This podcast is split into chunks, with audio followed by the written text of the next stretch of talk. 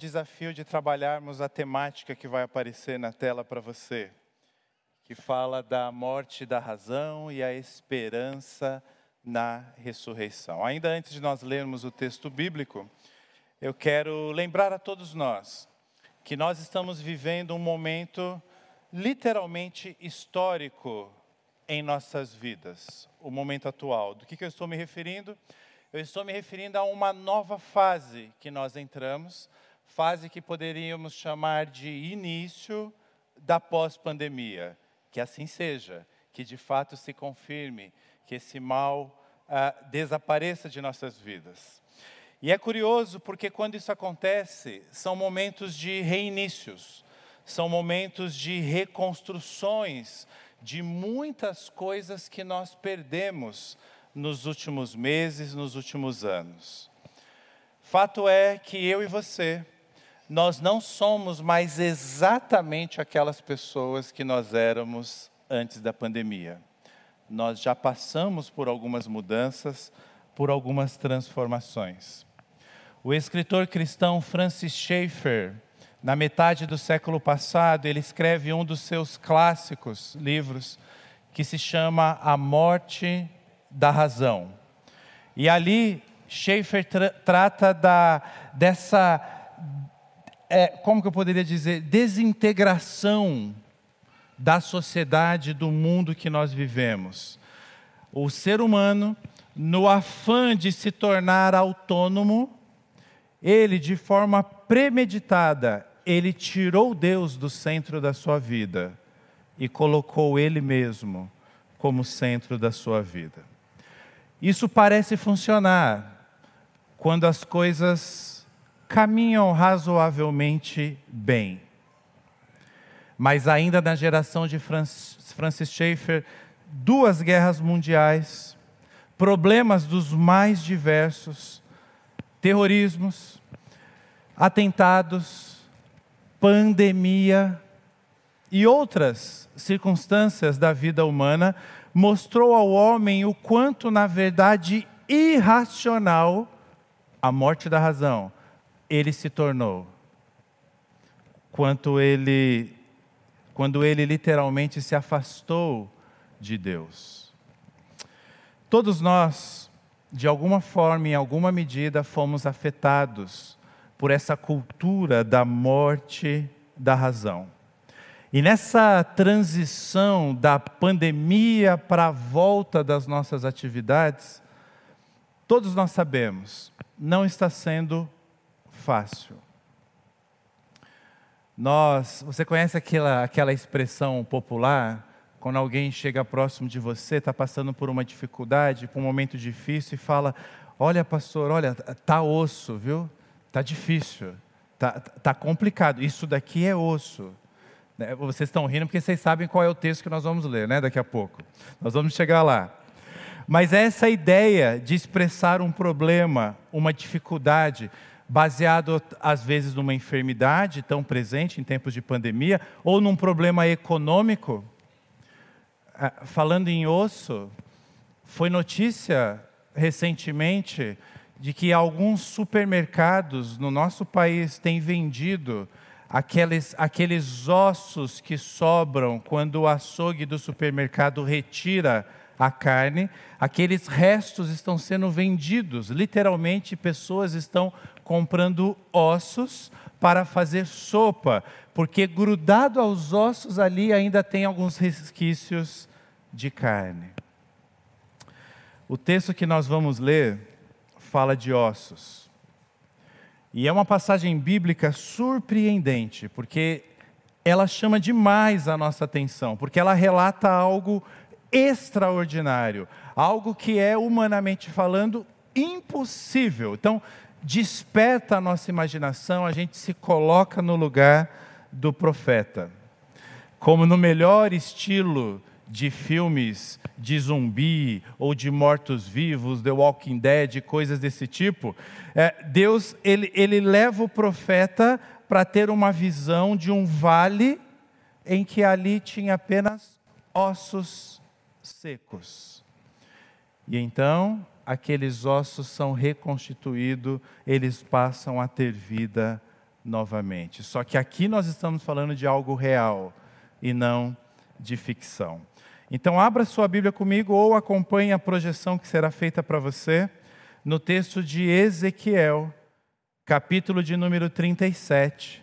Eu vou ler para vocês os versos 1 a 14. Eu usarei a versão NVI na nossa reflexão por alguns motivos, mas se você acompanhar na Almeida, o texto é bem semelhante. Diz assim a palavra do Senhor: A mão do Senhor estava sobre mim, e por seu espírito ele me levou a um vale cheio de ossos. Ele me levou de um lado para o outro e pude ver que era enorme o número de ossos no vale e que os ossos estavam muito secos.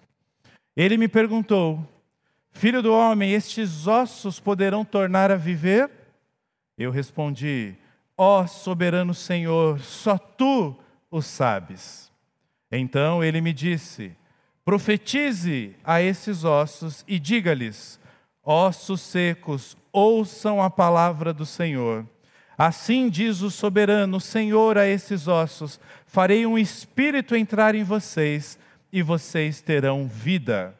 Porei tendões em vocês e farei aparecer carne sobre vocês e os cobrirei com pele.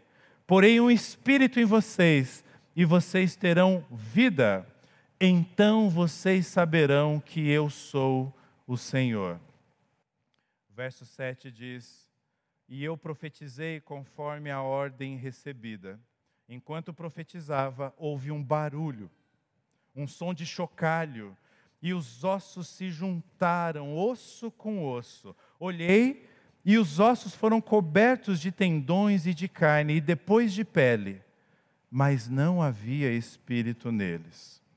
A seguir ele me disse: Profetize ao espírito, profetize, filho do homem, e diga-lhe: Assim diz o soberano, o Senhor: Venha desde os quatro ventos o espírito e sopre sobre estes mortos para que vivam profetizei conforme a ordem recebida, e o Espírito entrou neles, e eles receberam vida e se puseram em pé.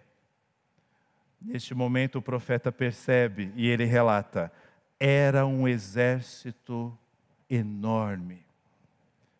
Então ele me disse: Filho do homem, estes ossos são toda a nação de Israel. Eles dizem: nossos ossos se secaram e a nossa esperança desvaneceu-se, fomos exterminados. Por isso, profetize e diga-lhes: Assim diz o soberano Senhor: Ó meu povo, vou abrir os seus túmulos e fazê-los sair. Trarei vocês de volta à terra de Israel. E quando eu abrir os seus túmulos e os fizer sair, vocês meu povo saberão que eu sou o Senhor. Verso de número 14, eu convido você a ler junto comigo. Vamos lá. Porei o meu espírito em vocês, e vocês viverão, e eu os estabelecerei em sua própria terra. Então vocês saberão que eu, o Senhor, falei e fiz Palavra do Senhor. Pai querido, Deus Santo, nós nos prostramos diante da tua divindade, diante da tua majestade, da sua majestade. Ajuda-nos, ó Deus, a compreender a, a sua palavra e aplicá-la em nossas vidas. Assim nós clamamos em nome de Jesus. Amém, Senhor. Amém. Nós precisamos entender rapidamente o contexto histórico do que está acontecendo aqui nesse texto. Nós estamos num período da história em que o povo de Israel já está exilado, o povo de Israel está sem esperança de voltar à terra, sequer de ter vida novamente como povo, e Deus chama o seu profeta, o seu porta-voz, Ezequiel, para trazer, dar uma visão para Ezequiel e para Ezequiel transmitir essa visão para o povo era uma mensagem para o pós-exílio, para aquela mudança no povo de Israel, para aquele retorno às suas atividades, no caso aqui, a sua nação. Deus estava dizendo o seguinte: eu vou restaurar Israel. A visão que Ezequiel tem é uma visão profética. Deus está falando para o povo: eu não vou te abandonar no deserto, eu não vou te abandonar na idolatria, eu não vou te abandonar na, re, na rebelião, que era um povo rebelde. Isso são coisas do passado, e aí Deus traz essa imagem de que essa transformação, essa restauração para a vida do povo de Israel só era possível através de um poder transformador de Deus, através de um milagre, através de algo impossível para os homens. Depois do Novo Testamento, Jesus vai utilizar o mesmo conceito quando Nicodemos se aproxima dele e ele diz que é necessário nascer de novo. Deus está aqui no Antigo Testamento falando para o povo de Israel: vocês precisam nascer de novo, e eu vou fazer vocês nascerem novamente. É a mesma realidade para as nossas vidas. Deus faz isso em nossas vidas. Os ossos secos do nosso texto simbolizam a morte da esperança, simboliza o povo de Israel. Eles, é, é curioso, o, o texto indica, depois que eles passam a ter carne, tendões, o texto indica que era um exército. Então, aquele vale que Ezequiel está visualizando é, foi literalmente um campo de batalha. Aqueles homens estavam guerreando quando foram mortos. E naquele momento da história, só se viam ossos, secos, sem esperança, sem poder. O texto diz, como nós vimos, Deus falando que o Espírito sopraria vida para dentro novamente daqueles ossos. Claro, irmãos, o Senhor não está falando de forma literal, eu vou ressuscitar todos do povo de Israel que foram mortos em combate. Mas no sentido figurado, a profecia fala da ressurreição da nação de Israel.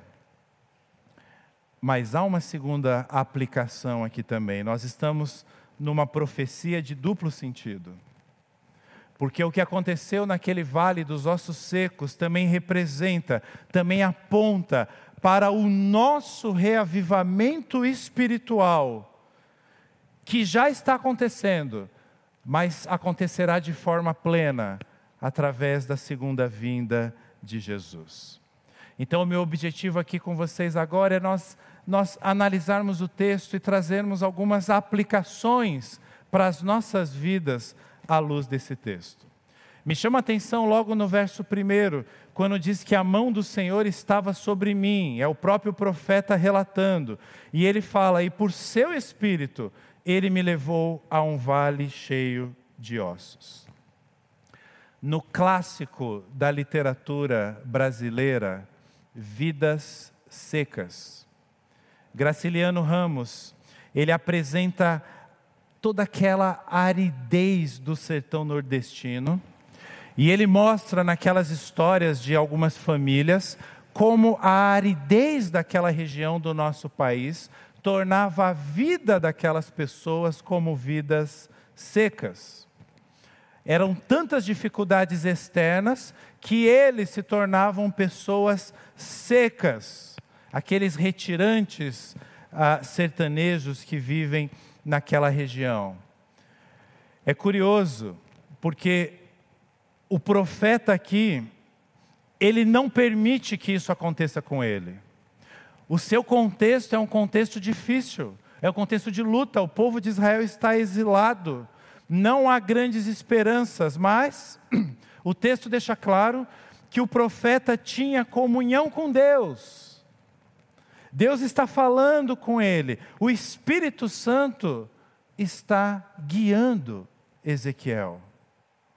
Meus amados irmãos, isso é muito relevante, porque todos nós desejamos ser guiados por Deus, mas nem todos estamos dispostos a pagar o preço da busca por Deus, da busca por uma comunhão plena com Deus. Nós olhamos normalmente para as circunstâncias e falamos: ah, é, né, minha vida espiritual não está lá grandes coisas, mas também olha tudo que está acontecendo ao meu redor. É, essa não é a realidade do profeta, é uma realidade de comunhão. Ele fala: a mão do Senhor estava sobre mim. E aí no verso 2 nos é apresentada a realidade dos ossos secos. É curioso porque primeiro fala que havia ossos no vale, depois ele fala que esses ossos estavam muito, olha a ênfase que ele dá, muito secos. E aí surge a pergunta para nós pensarmos em algumas aplicações para as nossas vidas. Por que essa imagem de ossos secos? Bom, é fato que aqueles ossos estavam há muito tempo ali. O que a, o texto aqui nos sugere é o seguinte: aqueles ossos estavam num estado que estava muito além do alcance de qualquer ideia de ressurreição. Diferente, por exemplo, de quando Lázaro morreu e ainda antes do seu corpo apodrecer, Jesus o trouxe à vida novamente. Diferente do estado do próprio corpo de Jesus, que em três dias ressuscitou. Nós vemos aqui um relato de, olha, o osso está seco, é impossível sequer imaginar que isso volte a ter vida novamente. Naquela grande capital brasileira da nossa nação, Lambari, né, Gustavo? A maior de todas. E Lambari tem um caminho que a gente faz numa, numa floresta, chama Volta da Mata. E tem uma curva forte, assim, quando a gente está subindo esse caminho, que é conhecido como o cemitério dos cavalos. Adivinha por quê? Todo cavalo que morre na cidade, ou quase todos, ali é o local onde eles jogam o cavalo para apodrecer. É curioso, porque em algumas épocas do ano, a gente passa ali, a, a gente olha, é, é, um, é um barranco assim, a gente olha para baixo, e nós, a gente vê muitos ossos. Né? Porque a decomposição, a carne, os animais comem a carne do cavalo e vai ficando, obviamente, apenas os ossos. É curioso porque quando você passa por um cemitério de cavalos e você vê corpos de cavalo que foram colocados ali recentemente, ainda te dá uma ideia de vida, de lamento pela morte. Mas quando você vê ossos, você nem tem mais, digamos assim, tanto nojo. Ah, é, morreu, está aí os ossos secos no meio do mato. É essa imagem que Deus nos traz por meio do profeta. Não, não tinha nem urubu naquele vale mais, não tinha mais animais, eles não estavam em decomposição. É o símbolo de algo totalmente, totalmente sem vida. E aí, meus amados irmãos, eu quero chamar a atenção para vocês que Deus faz uma pergunta para Ezequiel. Filho do homem, verso 3: Estes ossos poderão tornar a viver? Eu pergunto para você, quais perguntas Deus tem feito para você? Deus entra num diálogo com Ezequiel, porque, como dissemos há pouco, Ezequiel era um homem que tinha comunhão com Deus. A própria oração que nós fazemos, falei isso ontem para a mocidade, quando a gente debatia aqui, eu e a Kel, não é um monólogo, é um diálogo. Como tem sido esse diálogo seu com Deus? Ele fala pela palavra hoje nós respondemos pela oração.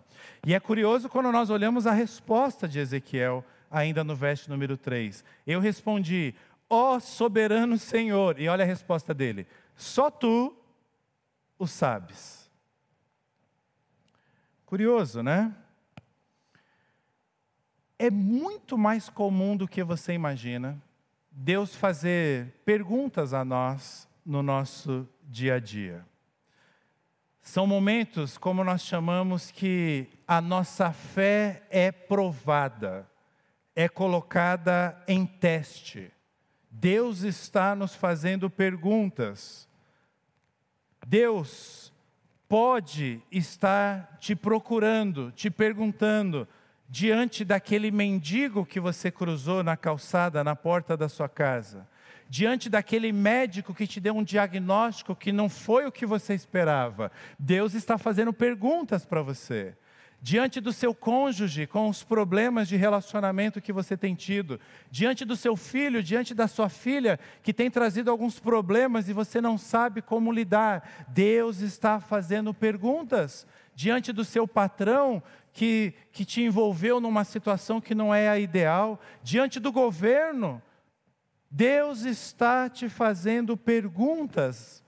O meu ponto é: quais são as suas respostas de fé. Será que faz parte do seu vocabulário a expressão: ah, isso é impossível? Ah, eu já tentei de tudo.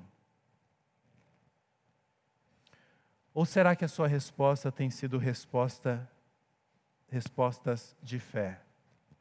Uma resposta que não é teórica. A resposta que Ezequiel dá, só tu sabes. Ele não estava pensando em doutrina, em teologia, foi algo prático. Ele estava diante dos ossos secos e Deus estava falando com ele. Ele fala: Senhor, só tu sabes. Isso nos lembra Tiago, quando escreve a sua carta, ali no capítulo 4. Ele fala: Olha, você, você é louco. Você é louco se você acha que você pode dizer assim: hoje ou amanhã eu estarei ali e farei isso. Eu vou ganhar dinheiro com isso, eu vou fazer esse negócio. Tiago fala assim: vocês nem sabem o que acontecerá amanhã, que é a sua vida, vocês são como a neblina. Ao invés disso, deveriam dizer, diz Tiago: se o Senhor quiser, nós viveremos e faremos isso ou aquilo. A ideia da resposta de Ezequiel é assim. Nós olhamos a oração dos salmistas no livro dos Salmos e nós vemos essa mesma é, alternativa. Eles falando com Deus, falando, Senhor, mas o Senhor pode todas as coisas. Senhor, eu estou sem esperança, mas no Senhor eu tenho esperança, porque Tu és o Deus do impossível. O Senhor pode fazer qualquer coisa. Ah, meus amados irmãos, é curioso quando nós vemos que Deus continua interagindo com ele. Nos versos 4, 5 e 6. Será que Deus continuaria interagindo com você diante das respostas que você tem dado a Ele?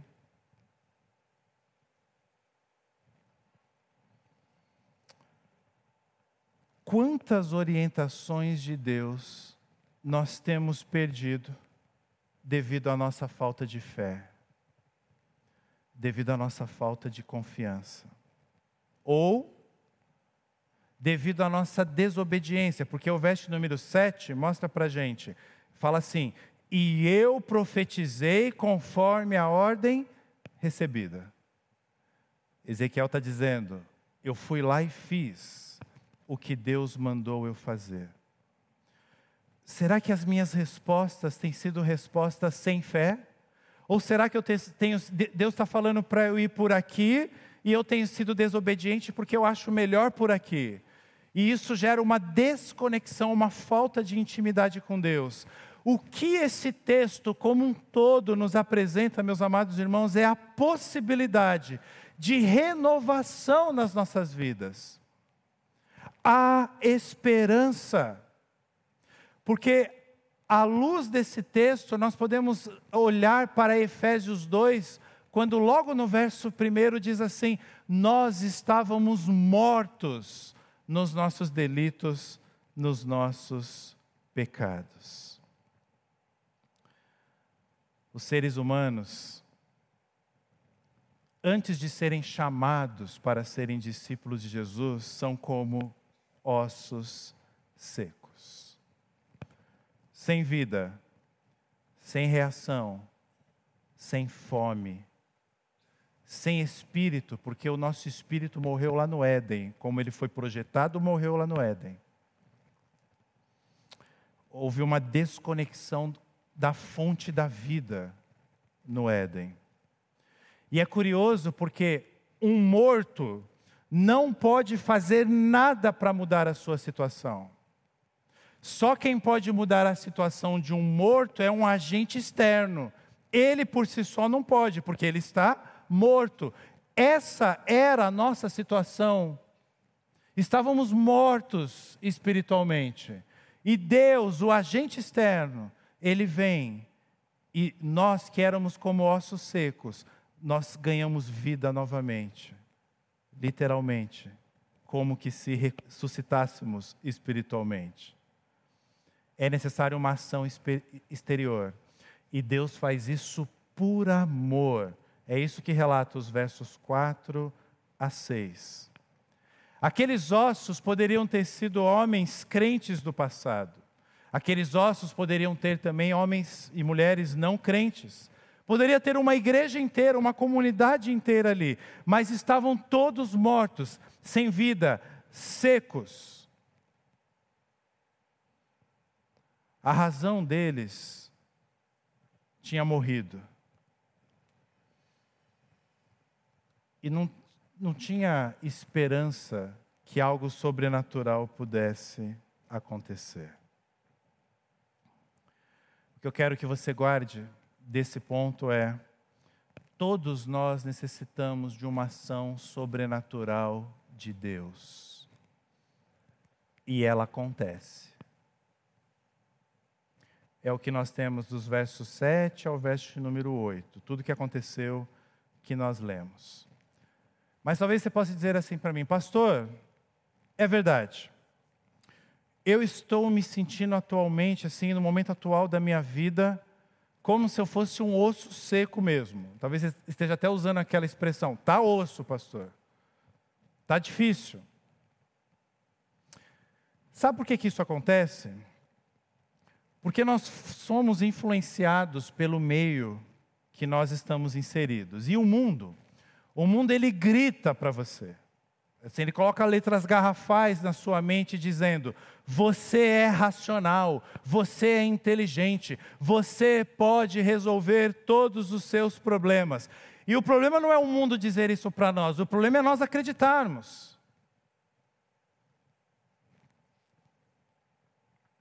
O mundo diz: você não precisa viver a sua vida em função de uma entidade. Você não precisa acreditar nela, você não precisa confiar nela, algo aí que chamam de Deus. Qual o problema? Quando eu percebo que essa, digamos assim, síndrome de Superman, né? não, eu consigo, eu sou poderoso. Quando a gente percebe que esse discurso, na realidade, ele é falso, nós ficamos literalmente sem chão, nós ficamos perdidos, nós ficamos como que mortos. E eu quero que você perceba que nessa história tudo começa com a palavra. O texto diz várias vezes: Ezequiel profetizou, ou Deus falando para ele, vai e profetiza. Está no verso 4, depois no verso 7. E eu quero dizer para você primeiro que é discípulo de Jesus está me ouvindo, me vendo. Se você é um discípulo, mas está como ossos secos, você precisa urgentemente voltar à palavra. Urgentemente. Quando eu pastoreei Santa Bárbara do Oeste, tinha dois presbíteros ali muito emblemáticos. Um presbítero Oscarlino, aquele homem magrinho, né, que você olha assim, você fala, nossa, que. Né? E aí um outro presbítero, o presbítero Douglas, que era muito brincalhão, ele brincava com o Oscarlino, falando, e aí, carcassinha, tudo bem? Porque ele era tão magrinho, tão pequenininho, que era como uma carcaça, né? só uma carcassinha, fraquinho. E aí eles, eles brincavam com isso. Eu estou lembrando essa história para dizer para você: não tente viver como uma carcassinha. O presbítero Oscarlino era muito forte. Pegou Covid há alguns meses atrás. Precisou de tratamento intenso. Nós pensávamos que poderia ocorrer o pior, apesar de termos fé e orávamos por um milagre. E talvez ele ou a esposa dele esteja vendo a gravação desse culto, porque ele está vivo. Você precisa de tendões, você precisa de carne, você precisa de pele. E você só vai encontrar isso na palavra de Deus. Assim como aquele presbítero, o Oscarlino, o querido Oscarlino, homens que vivem na palavra podem parecer fracos para o mundo, mas na verdade são inabaláveis. Agora, talvez você não seja discípulo de Jesus. Você veio aqui convidado por alguém, ou você resolveu entrar nessa igreja hoje, ou você está acompanhando ao vivo ou esta gravação em alguma mídia digital. Para você, por meio desse texto, Deus está te dizendo: a minha palavra pode restaurar a sua vida.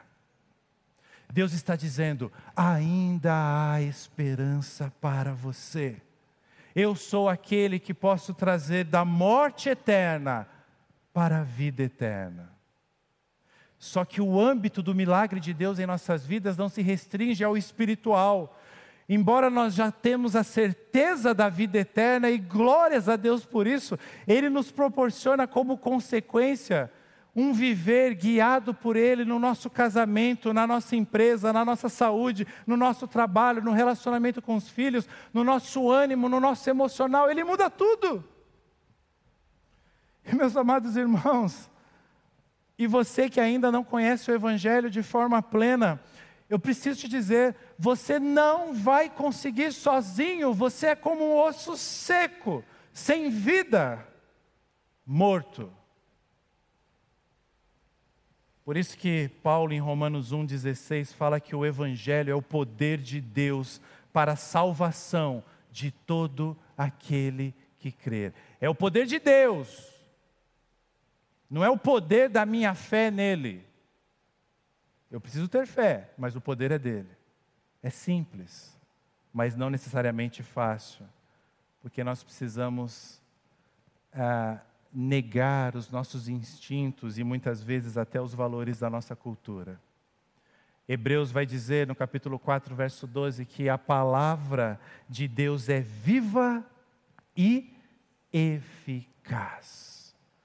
Transforma vidas secas em vidas saudáveis e eternas. Mas eu quero caminhar para a nossa conclusão dizendo para você que há um segundo elemento, além da palavra de Deus, que esse texto nos apresenta.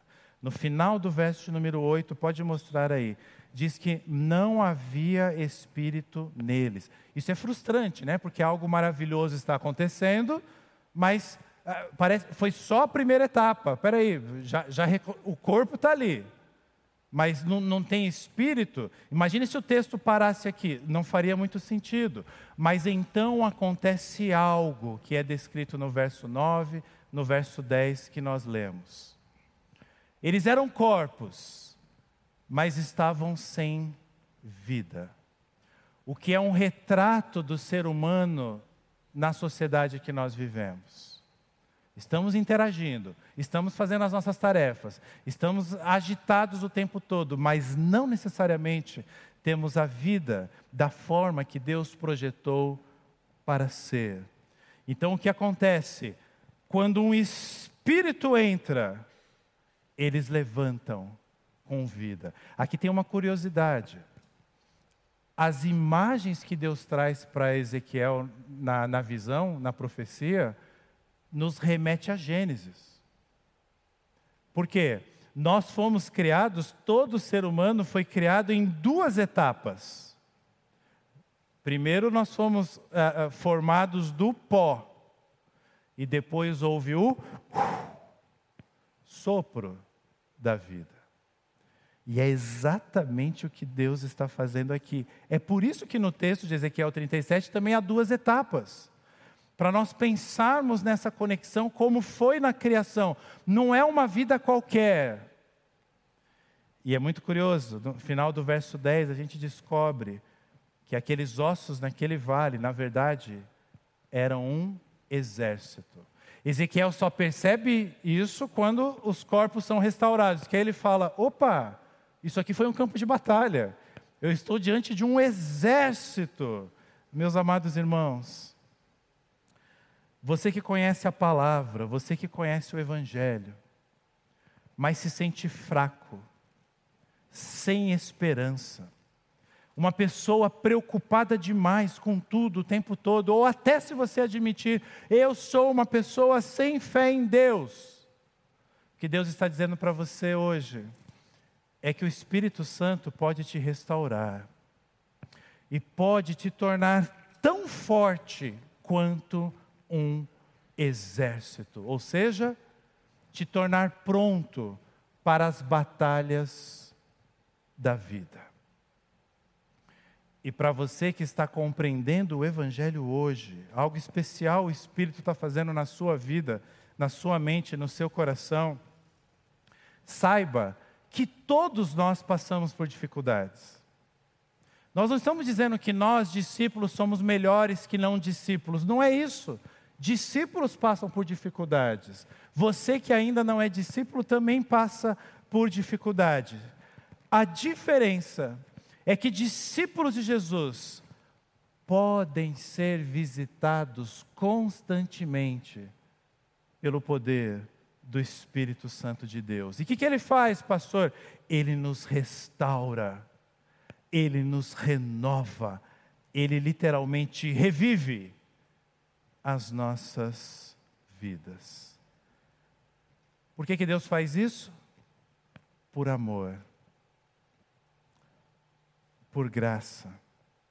Aqueles ossos eram apenas ossos antes da ação de Deus e eu creio que Deus está te transformando, digamos assim, em um ser humano novamente, neste momento.